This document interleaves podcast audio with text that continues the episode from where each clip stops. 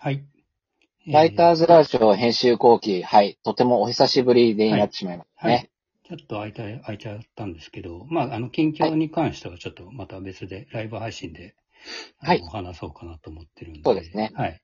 えーそちらをまた聞いていただければと。はいぜひ聞いてみてください。はい。で、今回のテーマは、えっ、と、ザムさんの方から。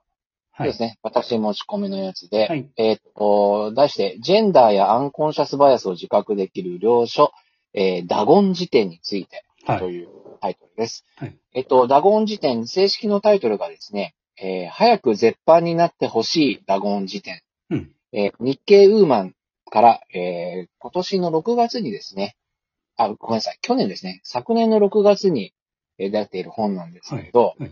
えーこのダゴンっていうのがですね、要はまあ、ダメな、えー表現とか言葉、言い方っていう、総称で多分ダゴンという風なまとめ方をしてるうんんですけど、うんうんえっ、と、中に載ってるのがですね、いわゆる、あのーもう、習慣とかで無意識に言ってしまっているんだけど、うん。それは、実はもう、ジェンダーとか、えー無意識、えー無自覚のうん、なんか、偏見はっていうものがあるよねっていうのを、んんんこう、まあ、いわゆる辞典風にですね、羅列していって、はい。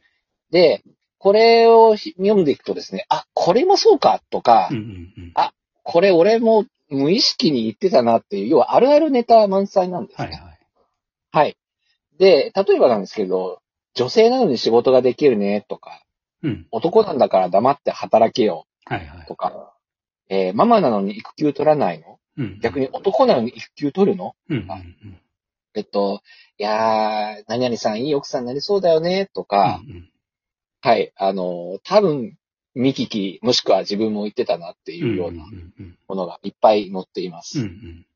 で、えーこのダゴン辞典が出た後にですね、うん。その、日経 BP に、まあ日経ということでですね、あの、テレ東さんの方のうん。YouTube のチャンネルで、これを取り上げて、はい。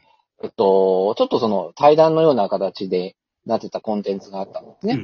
で、その時に、まず、えーこの本がそもそも出版できた、出版、出版するにまで至れたっていうことがはい、一つ、相当、あの、意識が変わってきたっていう証拠だなっていう。あはい、実際にその編集に携わった方がおっしゃっていて、うんうんこれ10年前だったら、いや、そんなの誰も読まないしっていうんううんので、うん。そもそも企画として成立しなかっただろううんうん。というのをおっしゃってました。で、えっと、あえて、その、なんだろう、言い悪いっていうよりも、うんえー、ちょっと、グレーの表現のものも含めて、これ収録しているので、で、これを読むことによって、で、もし機会があれば、その、男性女性で、ちょっと対話をしていただくっていう意図のもとうんに作られているうんうんというふうに、えーおっしゃっています。はいはい。で、僕の感想的には、まず、えっと、まあ、昭和的な文化で、ある程度人格形成されてしまった男性のような私からするとですね、え、あの、ちょっとしてね、地雷リストなんですよ。え、こ、これも地雷？みたいうん。あな、はいはい。うんっていうのがあって、ちょっとですね、あの、あー、言ってたな、え、これもダメなのかっていう、ちょっとそわそわなるんですけれど、うんで、実際、えーこの、えー、あと URL を送り、貼りますけれど、うんえー、テレ東ビズの中で取り上げてた際、えっ、と、男性側がいわゆる豊島新作さんっていう、あの、ずっと、テレ東のコンテンツやってる記者の方なんですけれど、はいはい。ちょっと確実にちょっと男性の方が分が悪いんですね。うんうん分が悪いんですけど、あえて、この本を紐解いて話していくことによっうて、ん。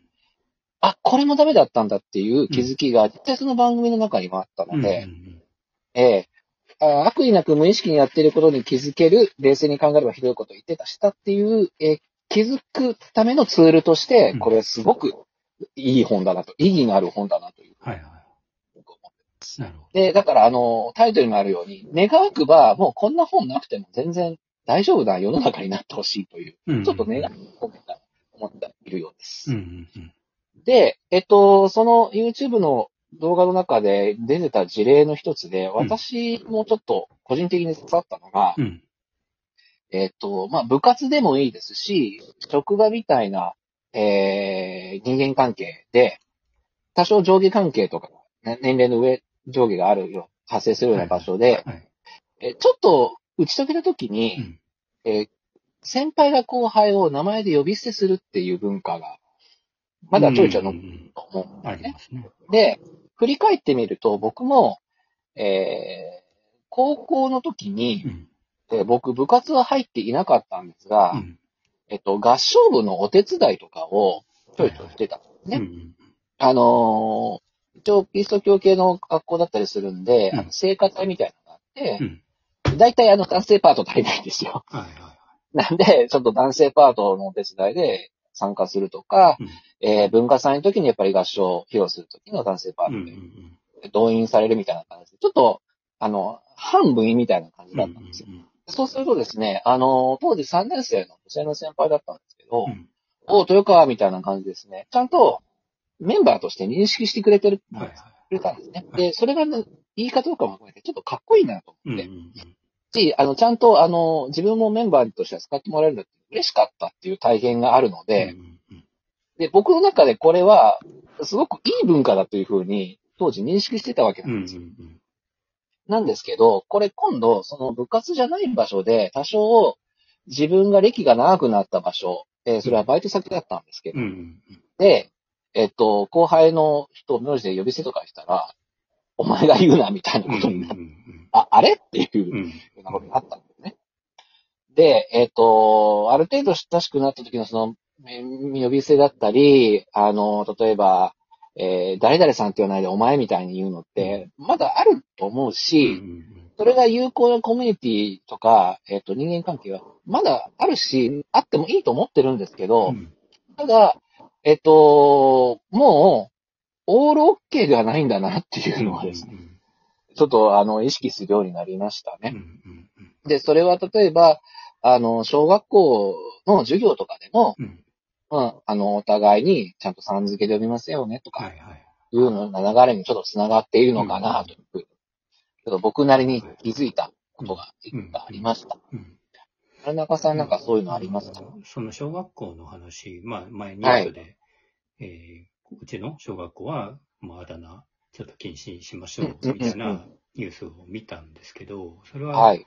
まあわかるんですけどね、そう言ってる意味は、うんその、あだ名っていうのは、いわゆる見た目をちょっと揶揄するような、えーことが多いから、そういうのやめましょうと。わかるんだけども、でも一方で、えーやっぱり親しみを込めて言うみたいなうん。文化もあるし、一律にそのあだ名禁止っていうことが果たしていいのかっていうはい。意見も出てきていて、う。うんん、難しいなとは思ったんですけどね。あの、田中さん、なんで思い出したんですけど、西の方でもまだあるんですかね？あの、タメ語で行こうって、こう、どっかの局面で人がいます。やまあだからそういうのがお互いが合意できてればいいとは思うんですけどね。そうなんですよね。だから、個々人で同意した上でやってる分にはきっといいんでしょうね、うんまだね。うん。だからそういう、自分がこう呼ばれたいっていうあだ名を、まあ自分からこうんう設定するみたいな、そういうのもありますよね。まあどっかの企業でそういうのをやってる。あの、呼ばれたいあだ名を最初にちょっと決め、自分で決めて、あの、はいはいはいはい発表してくださいみたいなことをやってるあ企業とかもありますけどね。あ、それでいくと、僕もちょっとそれに近いことやってますね、今の職場。うんうん。あの僕、まあ、あの、もう、半分ここのラジオトークでも言っちゃってますけど、名字豊川なんですね。うんうん。で、あのーで、特にグローバルのところだと、ちょっと長い名前を短く言うっていう文化はうんあるので、うん。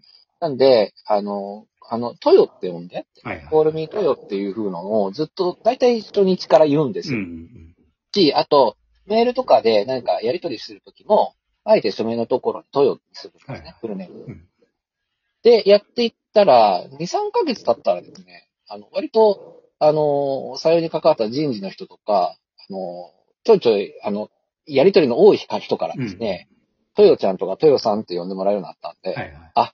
今日これで自分の ブランディングとして定着したな。だから、当人の意識とか、合意形成がしてる中でのニックネームは、まあいいとしても、あのーなんか、組織全体とかで、一律にっていうのはきっと今の世の中に合わないっていうか。うんうんうんうん。